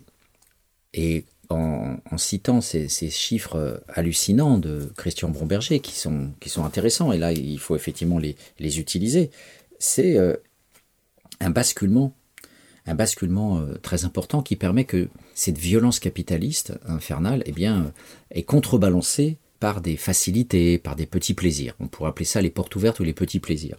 Alors, je, vous redonne l'information de Bromberger. On a calculé que la durée annuelle du labeur d'un ouvrier urbain est passée en un peu plus d'un siècle de 4000 à 1600 heures environ. Donc vous voyez, on travaille euh, deux fois moins qu'avant, euh, de 4000 à 1600. Donc c'est presque trois fois. Hein. En 1850, le temps de travail représentait 70% du temps éveillé, 42% en 1900 et 18% euh, à peu près dans, à l'heure actuelle. 18% du temps éveillé, aujourd'hui. Alors on parle des 8 heures de travail, aujourd'hui on est plutôt à, à 7 heures, et avec le temps partiel, avec euh, les gens qui, se, sautent un, mercredi euh, pour euh, avoir les enfants, si on fait la moyenne nationale de tout ça, eh bien, Bromberger nous donne le chiffre de 20% à peu près. Même si c'est un peu plus élevé, peu importe, il y a cet espace-temps énorme que l'on dit celui de la consommation, celui des loisirs, Et je ne vais pas m'étendre là-dessus longtemps, puisque ce sont des truismes, mais ils sont très importants. C'est-à-dire que euh, encore au début du XXe siècle, euh, l'ouvrier euh, travaillait quasiment tout le temps et n'avait que très peu de loisirs. Et le Front populaire en 1936, c'est d'abord et avant tout l'ouvrier qui, avec son vélo, va au bord de la mer, fait ses 200 km pour aller faire des pique-niques au bord de la mer. Il a droit à une semaine de vacances. peut-être que je me trompe, les congés payés, c'était peut-être 15 jours, mais je pense que c'était plutôt une semaine. Même si c'est 15 jours, voilà, une semaine ou 15 jours. Et euh, c'est cette image que pour la première fois dans l'histoire mondiale, eh bien, la société euh, donne la possibilité aux opprimés de euh, pouvoir arrêter de travailler un petit peu pour prendre du bon temps. Vous imaginez le parcours qui a été fait en 50 ans, en 70 ans, et on va dire en une toute petite centaine d'années, puisque 1936-2021, on approche. Et c'est cette apparition donc a produit une, industrialisation, une massification de ces loisirs, bon, qui est évoquée par Bromberger aussi, bien sûr, mais tout le monde. Et ça, c'est quelque chose sur lequel je ne vais pas m'étendre, mais il faut quand même bien voir que euh, la multiplicité des fédérations sportives euh, fait que la quasi-totalité des enfants est prise dans euh, une occupation de physique sociale, une occupation de dépenses corporelles, qui permet aux enfants comme aux adultes de j'irais liquider un certain nombre de frustrations. Euh, d'ailleurs, euh, c'était euh, Norbert Elias, hein, j'y reviendrai bientôt en, prenant un petit aspect intéressant de cette dimension-là, c'est que la logique du corps. le sport est une autre façon pour Elias de régler la question de la guerre. Et c'est pas par hasard non plus qu'Hitler, en 1936, a voulu instrumentaliser les Jeux Olympiques, euh, même s'il n'a pas supporté Cohen euh, et la médaille d'or euh, aux 100 mètres. il n'empêche que voilà, c'était la volonté de montrer la puissance du Reich à travers le sport. Et d'ailleurs, le nazisme est absolument indissociable d'un jusqu'au boutisme dans tous les secteurs du capitalisme. Et ça, c'est très bien montré par Chapoutot.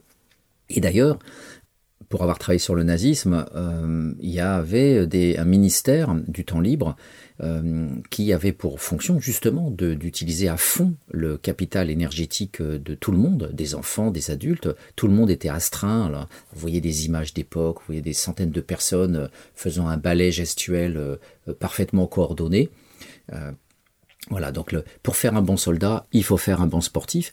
N'oublions pas que quand la France a perdu la guerre en 1870, la première chose que les républicains ont, faite, c'était justement de détourner la frustration colossale euh, de, de, la défaite, euh, issue de la défaite, en, euh, non seulement en, investissement le colonial, mais aussi en, croisant le, guerrier avec le sportif, notamment en créant des bataillons scolaires.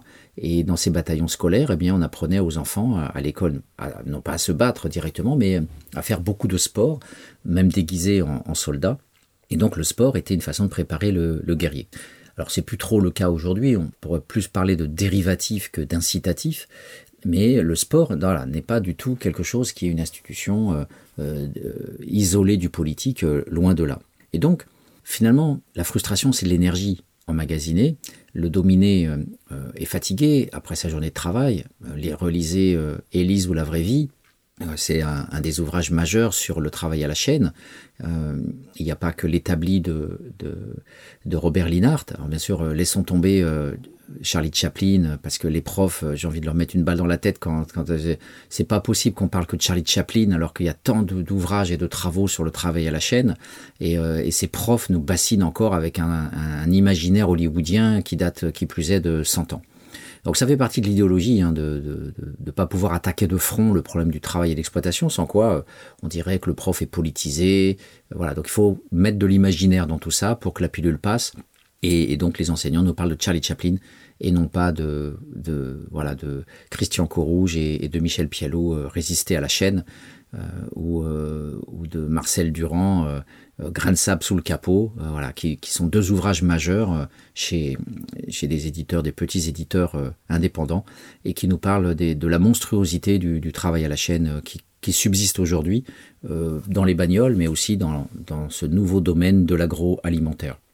Donc le, sport, euh, c'est une physique sociale euh, qui est là pour euh, faire en sorte que la porte ouverte, cette énergie de frustration qui pourrait pousser vers la révolte, vers la colère, eh bien la colère est détournée vers l'usage d'une énergie dans des fédérations sportives. Vous allez faire de la natation, vous allez vous défouler, vous allez faire du judo, vous allez faire de l'escrime, vous allez faire du cheval, vous allez faire en fonction des classes sociales. Bien sûr, le cheval, c'est plutôt la, la haute bourgeoisie. Et quand on est plutôt prolo, on va plutôt du football. Et, et après, vous avez des variables culturalistes. Euh, le rugby, par exemple, qui est pratiqué par toutes les classes sociales quasiment dans le sud de la France, et puis qui même était un sport réservé plutôt aux bourgeois encore il n'y a pas si longtemps. D'où sans doute une éthique bien différente du football, où vous avez des, des pauvres lavas qui se, qui se frappent dessus, qui se font des, des mauvais tacles, qui voilà, il y a quand même un, un, un côté euh, violence barbare dans le football euh, et une éthique plutôt chevaleresque dans le rugby. Voilà, tout ça, ça vient aussi des, des types d'investissements, de, de, de, croisement entre les classes, le processus de civilisation, pour reprendre l'expression de Norbert Elias, et puis la façon de pratiquer un sport. Donc, L'autre domaine, c'est bien sûr, euh, c'est les pratiques euh, multiformes. Hein. Je ne vais pas liser Bromberger là-dessus. Si vous voulez avoir euh, la, la, déclinaison précise. Alors après, eux, ils sont un peu petits bourgeois intello, donc ils vont nous parler de généalogie, de concours de dictée, de jardinage. Bon, ça, c'est les, les, les, petits mondes des petits sociologues qui vont vers le plus facile. Mais vous avez effectivement tout l'espace de, de, ceux qui vont se déjanter complètement à travers à, travers euh, les festivals, à travers la musique, à travers euh, le, fait de, faire des, soirées avec de l'alcool, avec des drogues, euh, de se défoncer, etc. Et qui sont pas forcément dans l'accomplissement personnel bien rangé, propre et, gentil des petits bourgeois des classes moyennes. Euh, qui voilà, vont plutôt aller vers le jardinage, les généalogies et, la marche en montagne, euh, qui était d'ailleurs un des, une des pratiques majeures des universitaires euh, repérées par euh, Bourdieu dans la distinction. Et on a donc, à côté de ces deux grandes distributions, le sport, les loisirs, la musique, avec aussi bien en en faisant qu'en en écoutant, hein, d'être fan. Christian Lebar a ouvert la brèche à travers son ouvrage Les fans des Beatles mais il y a des centaines de milliers euh, de clubs de fans de par le monde en fonction des acteurs de cinéma. Il y a des clubs avec plusieurs centaines de milliers de fans de U2, de Genesis, euh, de Johnny Hallyday. Alors Johnny Hallyday, on pourrait en faire un livre en soi, avec tous les adorateurs multiples. Euh, voilà, donc ça c'est un, thème sur lequel je, je, reviendrai puisque c'est un ouvrage que j'ai écrit un peu là-dessus euh, qui s'appelle Devenir un dieu et qui explique euh, comment euh, les gens avec la sécularisation et le reflux de la croyance en Dieu se sont mis à inventer des nouveaux dieux, des dieux païens, des, mini-dieux à travers les stars, hein, comme le dit Edgar Morin, les stars du cinéma, les stars de la musique, et on devient fan, c'est-à-dire on devient quasiment adepte d'une secte. Hein, et la secte au sens weberien, c'est une petite église, c'est pas la secte au sens politique de ceux qui vont vous manipuler et vous prendre votre fric. Donc tout ça, j'appelle ça le dédoublement, c'est-à-dire comment euh, aussi la frustration euh, ne va pas vers mon, révolutionnaire politisé qui va euh, se dire voilà changeons le monde il va pas dire voilà mettons tous les disques de Johnny Hallyday à la poubelle et, passons à autre chose non le fan effectivement est, est, celui qui va se perdre dans une adoration et cette adoration euh, est l'opposé radical euh, de la libération. Euh, la fascination pour autrui, pour ses chansons populaires, le, la collection de ses objets, le fait de dépenser tout son argent dans des posters, dans des, dans des fétiches. Alors on retrouve les fétiches du magico-religieux, hein, de la même façon que en écoutant des, des vidéos euh, sur le Burkina Faso actuellement, on voyait des, des pauvres soldats euh, avoir des amulettes et des petits bracelets au poignet en prétendant être invisibles et pouvoir euh, lutter contre Boko Haram. Euh, le mec il se fait désinguer euh, dès qu'il apparaît et voilà et, et pourtant tout le monde croit au fétiche en Afrique et à la puissance de, de, de ce pauvre type qui se croit invisible face aux guerriers Boko Haram. Et c'est peut-être là-dessus pour l'efficacité de Boko Haram repose peut-être d'ailleurs en grande partie là-dessus il est tellement facile de désinguer les mecs qui croient devenir invisibles devant eux.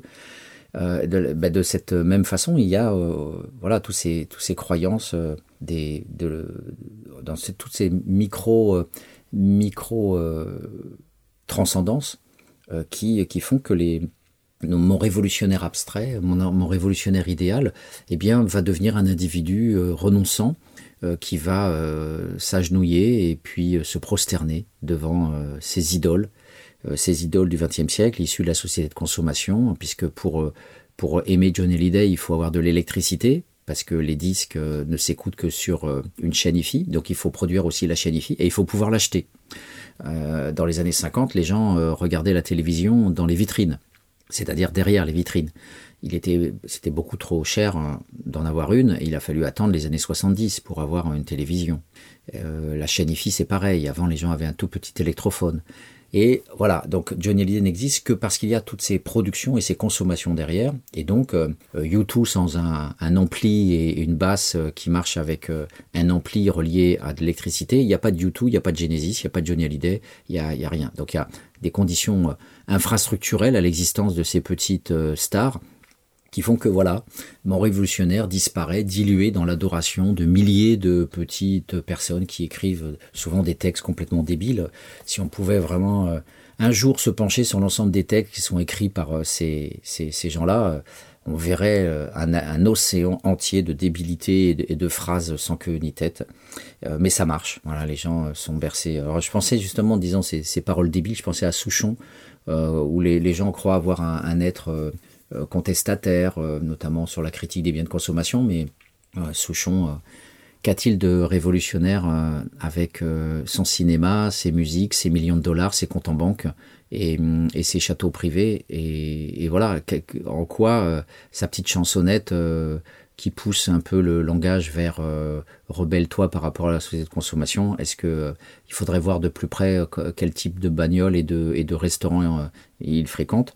Et, donc voilà, la, musique peut même souvent débuter par un, petit côté comme ça, euh, euh, pseudo-rebelle. Alors après, on a des rebelles un peu plus crédibles, comme Renault, voilà, qui sont les berruriers noirs, euh, voilà, et qui d'ailleurs détestaient téléphone à cause de ce que je viens de dire, c'est-à-dire des, des, paroles pseudo critiques, un peu romantiques, un peu voilà, propices à, à pousser l'adolescent à, à, se croire rebelle.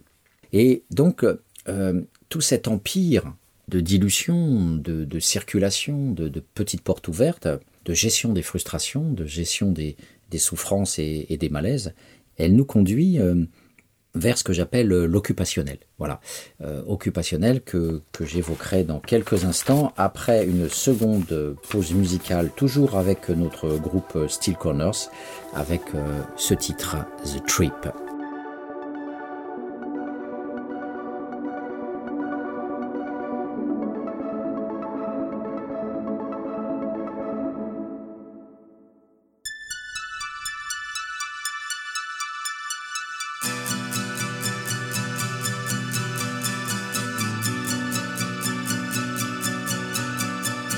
Cause commune à Paris, 93 ans en FM et sur le bloc 9A du DAB+.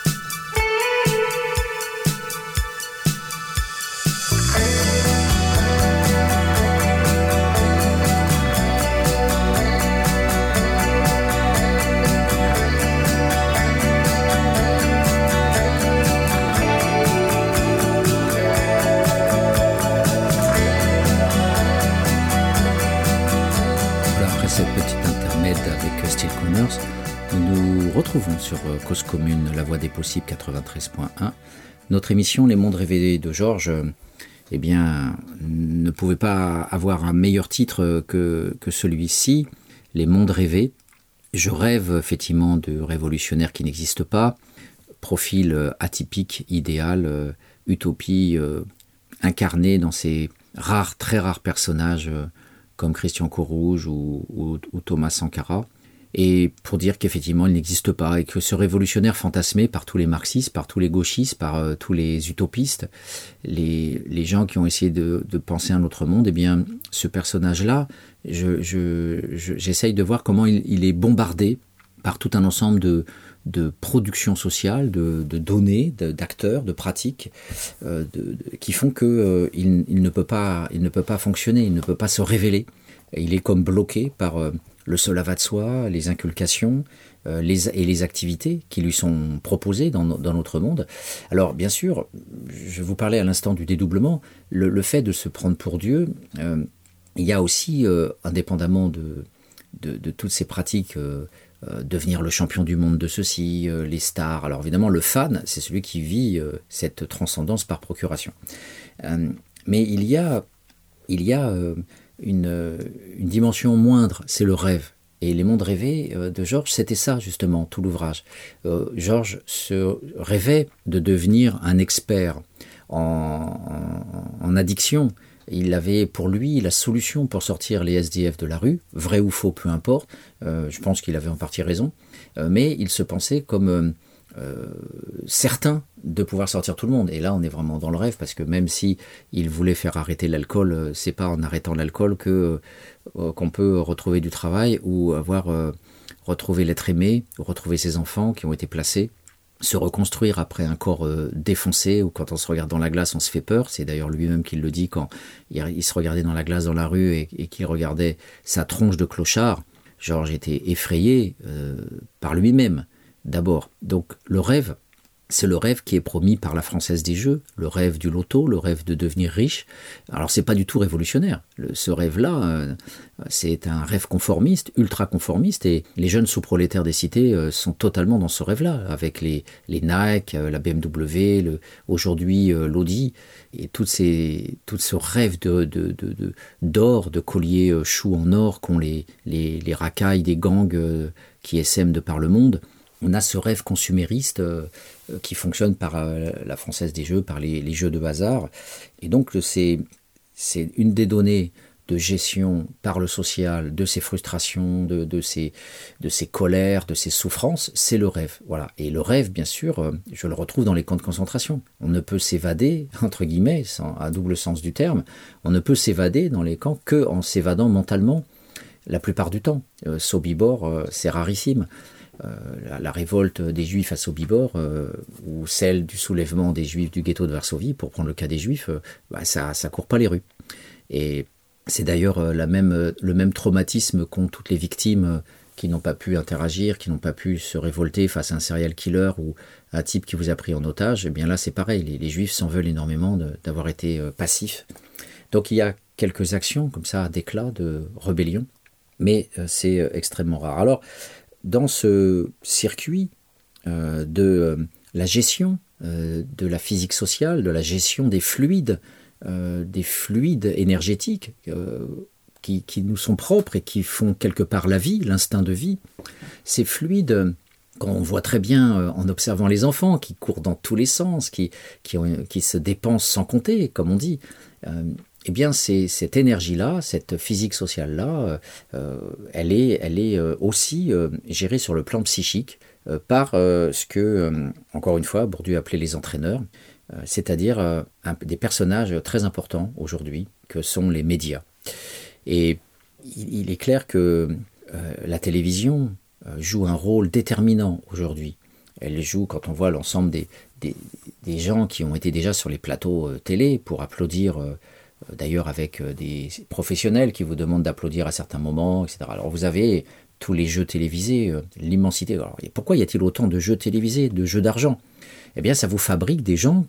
Voilà, tout simplement, on est dans le sens de faut aimer l'argent, il faut donc on aime gagner de l'argent et les jeux sont là à la télé le midi, le soir, pratiquement toute la journée. Vous avez des émissions consacrées aux jeux parce que derrière les, entraîneurs euh, qui, sont là, les Nagui et compagnie, vous avez euh, la logique conformiste du fric qui vient euh, s'aligner sur la logique productive, mais dans l'espace audiovisuel.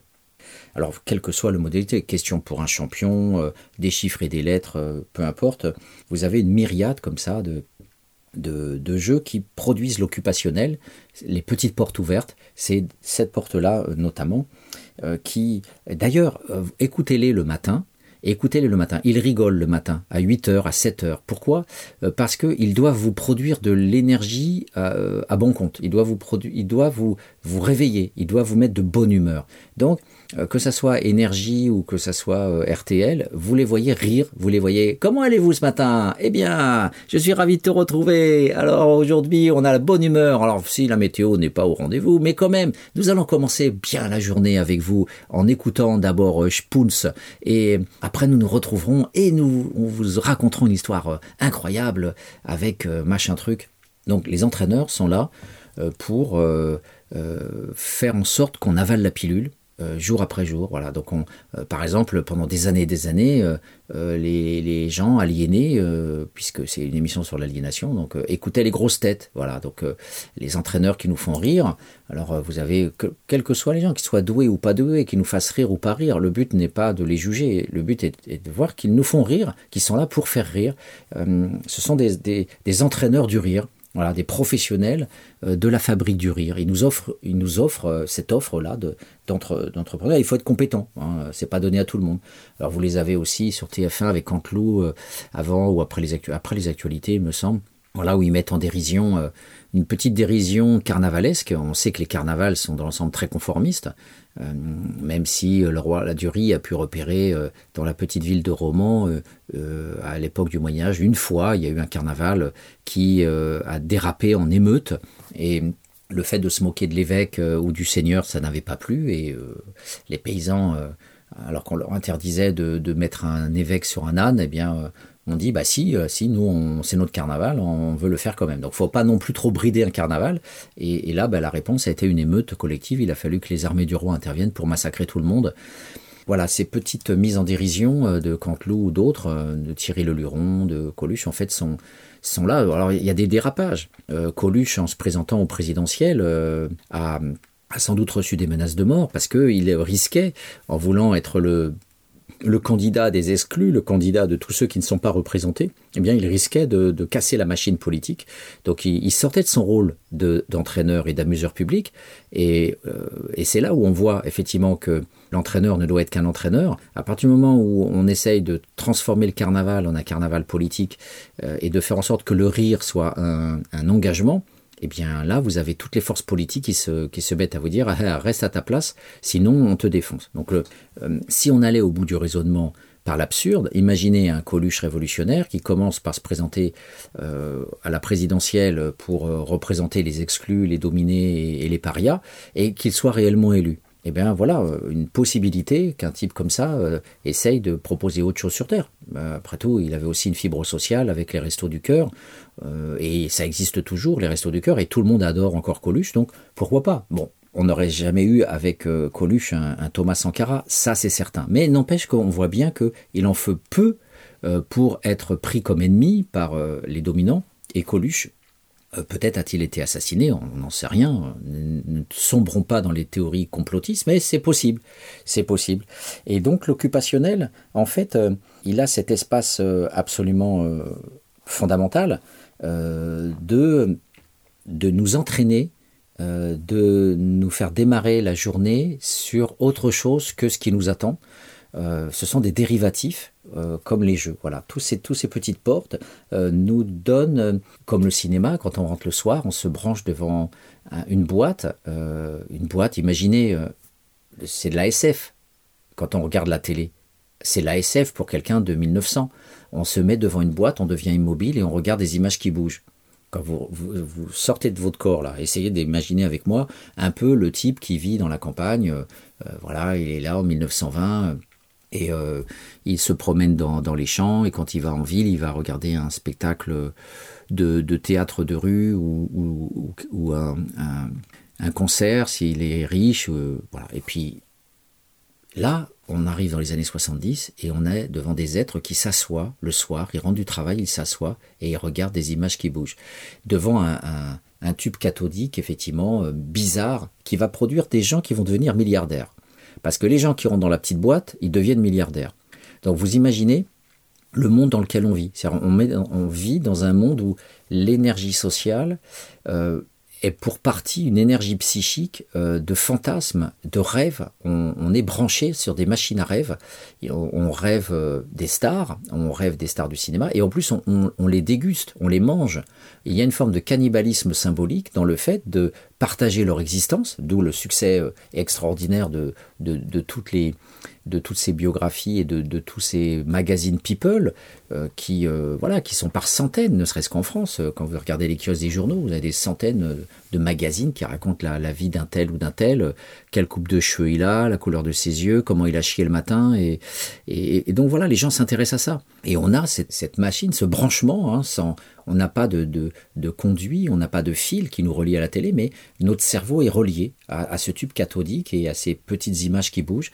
Et du coup, on, est là dans, dans une sorte de mise en sommeil, euh, comme une sorte de léthargie organisée, une sorte d'hypnose collective, où régulièrement, voilà, on, a euh, une sorte de nourriture euh, spirituelle qui nous rentre dans la tête et où on aime tel acteur de cinéma, on aime tel film, on aime telle, telle réalisation.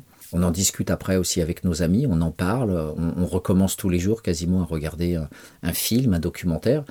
Et ça, c'est effectivement quelque chose d'absolument abyssal euh, quand on y réfléchit bien. On est loin de tout ce qui pouvait être euh, un, monde rêvé par, euh, par les révolutionnaires. On a la plupart des acteurs sociaux qui sont directement en permanence Alors aujourd'hui, on ne peut pas finir cette émission sans, parler, euh, bien sûr, de, la connexion Internet. Euh, plus que jamais, euh, Internet est utilisé par le capitalisme pour consommer. Amazon est, est le, profil plus diabolique de la consommation effrénée, où vous êtes comme un prince du Moyen Âge, vous êtes servi sur un plateau pour un truc qui coûte 3 euros, vous avez un esclave qui vient vous servir chez vous en vous déposant l'objet. Donc on a aussi là ce rêve de toute puissance qui existe dans le domaine de la consommation. Et vous avez euh, bien sûr euh, les réseaux euh, sociaux où vous, êtes à la limite entre votre propre divinité avec Facebook, vous étalez votre ego, j'ai fait ci, j'ai fait ça, j'étais en vacances. alors ce sont des petits égos, mais ce sont quand même des possibilités pour tout un chacun d'exister dans cette zone virtuelle avec des choses propres, des, belles images mises en forme par le logiciel, vous avez des belles présentations, les choses sont écrites proprement, donc euh, vous avez une, projection de vous-même, une extension de vous-même, et vous la partagez avec d'autres, donc vous êtes euh, pris dans ce, maillage de, liens sociaux. Euh, ça dépense du temps parce qu'il faut produire là-dedans avec WhatsApp, avec Facebook, avec euh, Instagram. Donc vous, vous diluez, vous dispersez dans cette zone-là, vous existez. Et, Internet est un monde nouveau que les sociologues vont découvrir dans les années qui viennent, un monde virtuel qui a des résonances pratiques, puisqu'on achète des choses, on échange avec des gens, on peut d'ailleurs faire des nouvelles relations. C'est un monde encore qu'on a encore peu euh, étudié et évalué dans son, dans son impact, mais du point de vue de, mon, de ma philosophie, c'est chercher mon révolutionnaire, eh bien, on voit que là, on est, euh, on est très très loin de la possibilité euh, de, de, rêver d'un autre monde, puisque, euh, hélas, euh, la seule possibilité qui est offerte à ces, à ces réseaux sociaux, qui n'ont pas accès à l'ORTF, hein, qui n'ont pas accès hein, aux zones de production de Radio France, qui n'ont pas accès à l'offre que je vous évoquais, des, ceux qui font les films, ceux qui font les, les jeux télévisés. Donc en fait, les réseaux sociaux ce sont les, colères et les frustrations. Euh, et c'est pour ça que les dominants, on parle souvent sur BFM ou CNews, euh, qui, les gens hurlent, les dominants hurlent contre les réseaux sociaux parce que pour le moment, ils ont du mal à le contrôler.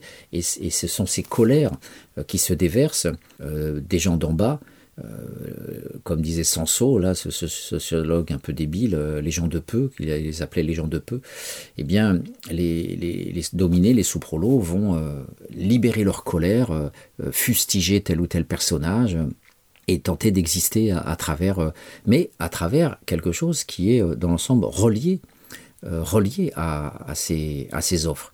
On va s'en prendre à Nagui pour telle ou telle raison, on va s'en prendre au type de C8 dont j'ai pas le nom qui me revient à l'esprit et qui voilà, sont, vont être des, colères orientées. Voilà, non pas des colères pour transformer ou changer, mais voilà, mon, portrait du révolutionnaire, une fois de plus, euh, déchiqueté, découpé, euh, tronçonné euh, par l'aliénation de, ces, de ces colères centrées sur... Et, la meilleure récupération, c'était celle des Gilets jaunes, récupérés par les médias. ils avaient une plateforme, ils pouvaient se présenter donc devant ce, singe là euh, euh, qui euh, voilà qui passait pour quasiment un intellectuel une sorte de journaliste éclairé enfin on, est tout en bas tout en bas tout en bas de, la réflexion et de la transformation je voudrais finir en, disant que hélas une fois qu'on a le seul de soi et qu'on a les petites portes ou l'occupationnel, on a une troisième dimension qui va là atteindre une fois de plus notre belle image à travers des, une lapidation, hein, si on prend l'image d'un jeu où il faudrait faire tomber euh, euh, mes morceaux d'hommes révolutionnaires utopiques idéal, eh bien la pierre euh, qui fait tomber, qui casse une des jambes et qui fait tomber mon révolutionnaire, c'est le corps. Le révolutionnaire a pour problème numéro un, même si les deux évocations précédentes, c'est du lourd, eh bien, le problème du corps, c'est-à-dire le problème de l'homme, c'est-à-dire le problème du genre, le problème de la virilité, du machisme, c'est bien aussi ça le, problème. C'est que l'homme euh, est un singe, est un barbare, est un australopithèque, et cet australopithèque euh, passe son temps à violer, il passe son temps à taper sa femme, à taper ses gosses, à taper ses collègues, à, taper, euh, à taper. Et hum, le dominé tape, euh, le dominant tape, euh, le dominé se constitue en gang, consumériste. le dominant tape soit en tapant par le chef d'équipe et en interdisant à tel ou tel ouvrier de pouvoir quitter sa machine. Il tape avec les, les sanctions, en licenciant. Il tape en faisant appel à des armées de jaunes ou de ou des membres de la pègre qui viendront casser des grèves. Euh, et puis ils tapent à travers aussi la police ou les forces de maintien de l'ordre qui, en cas de grève, euh, eh viendront aussi euh, libérer l'entreprise privée.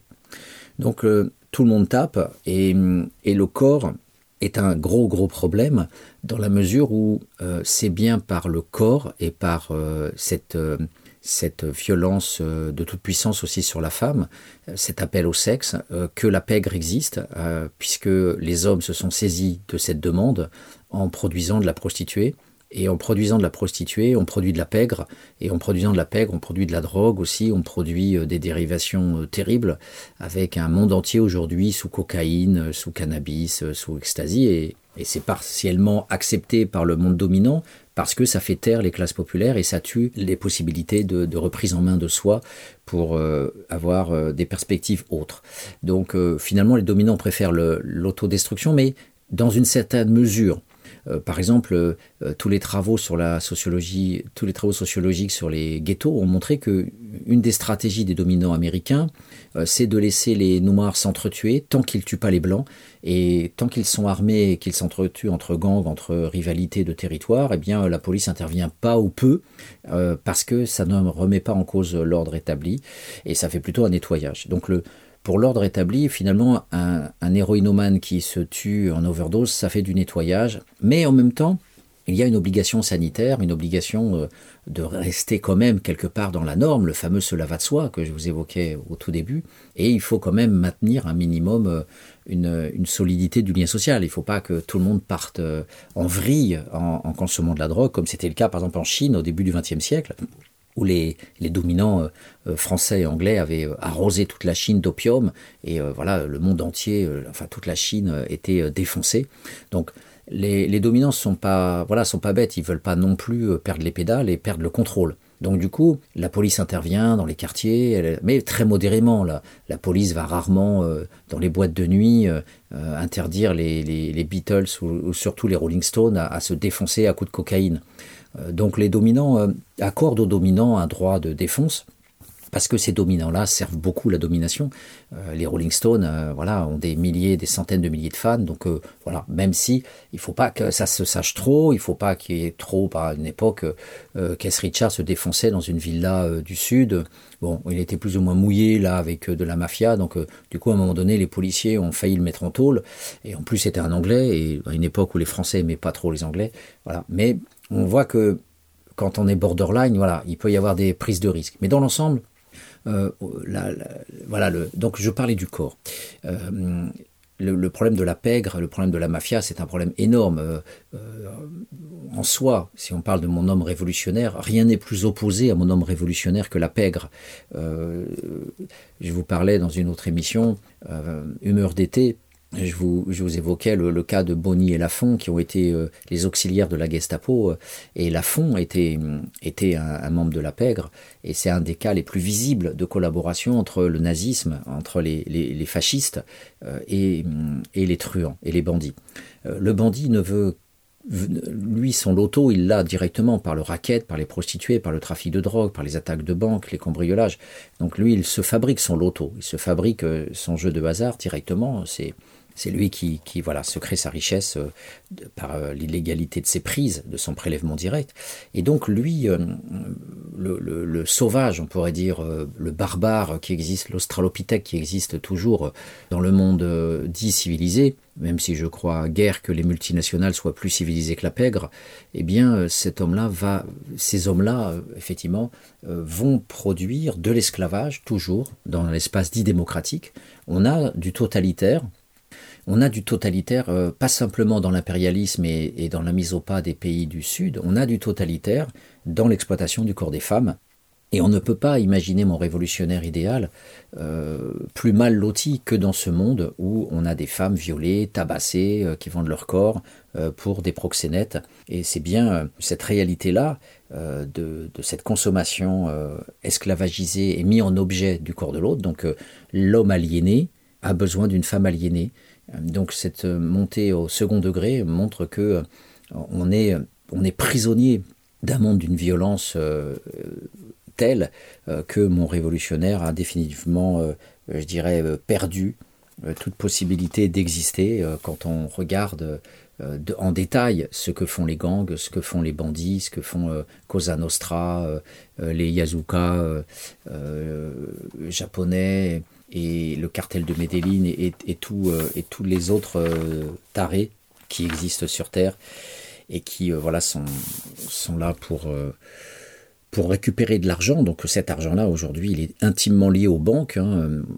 Un député socialiste à une époque avait, je me demande même si c'est pas Montebourg, avait sorti un, un, rapport sur Monaco et sur le blanchiment d'argent de la drogue à Monaco, donc les, les paradis fiscaux.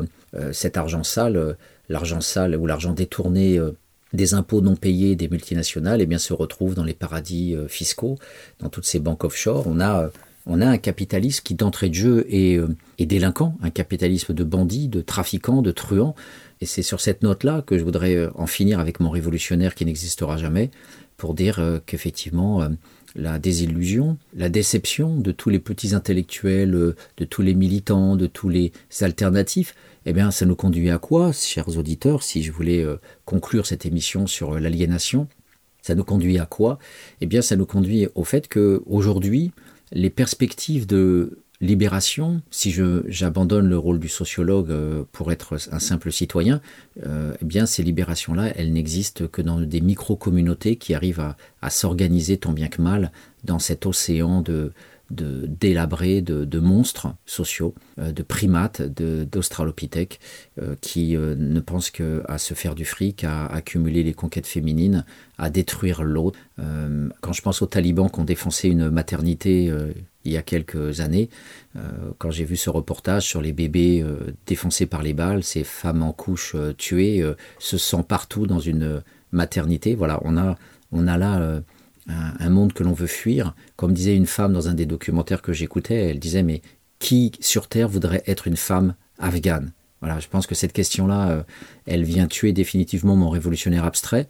Mais il est toujours possible euh, d'inventer, comme cause commune, une radio alternative, des petites communautés qui essayent de proposer des mondes éducatifs euh, différents, des types de relations différents, des productions en coopérative euh, différents.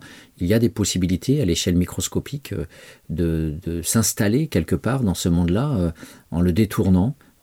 et c'est vers cette réflexion-là que sans doute, euh, je proposerai un jour une émission sur les mondes alternatifs.